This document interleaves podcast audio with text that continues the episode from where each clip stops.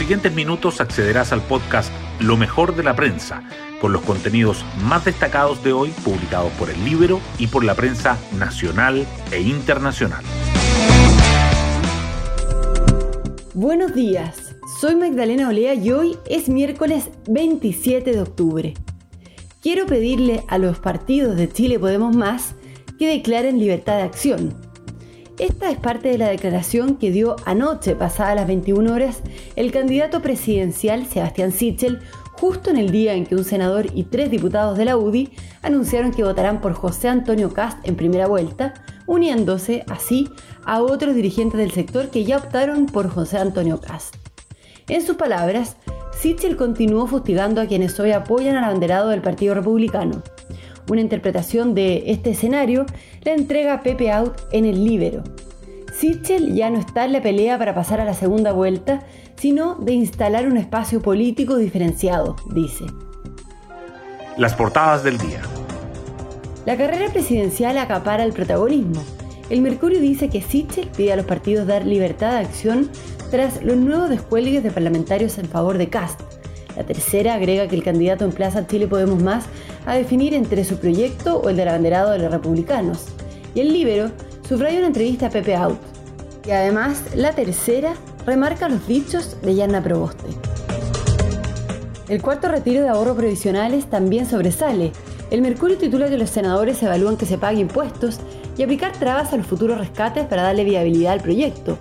La tercera destaca que un grupo de pensionados alista un recurso contra Piñera y contra el Congreso por el eventual nuevo retiro de rentas vitalicias, así como que la Comisión de Constitución aprueba en general la iniciativa con votos opositores.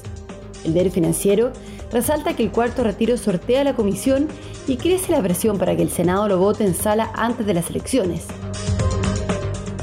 El Mercurio también resalta que los diputados reactivan el proyecto que reduce a cuatro días la prohibición de difundir encuestas antes de una elección, que la ONU alerta que los compromisos actuales son insuficientes para frenar el cambio climático y que 200.000 personas declaran que estarían dispuestas a trabajar si no recibieran las asignaciones del IFE. La foto es para el temporal que inunda el sur de Italia.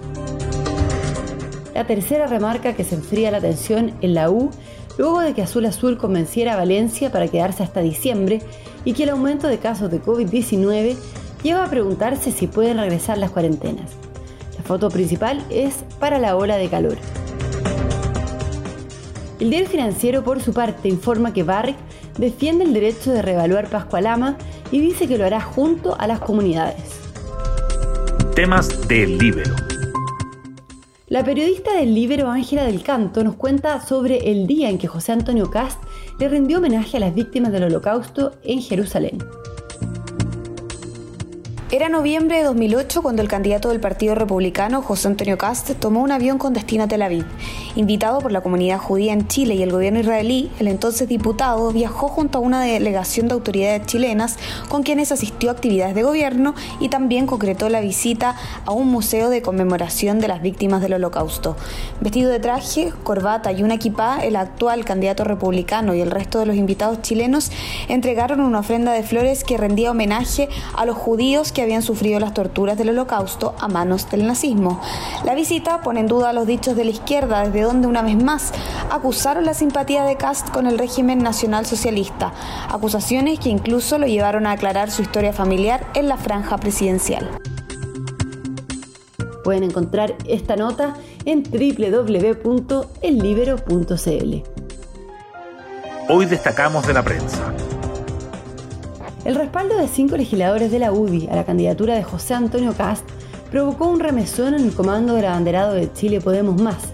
Sichel entregó libertad de acción a los partidos, pero les enrostró que no están cumpliendo con el compromiso de respetar al ganador de las primarias.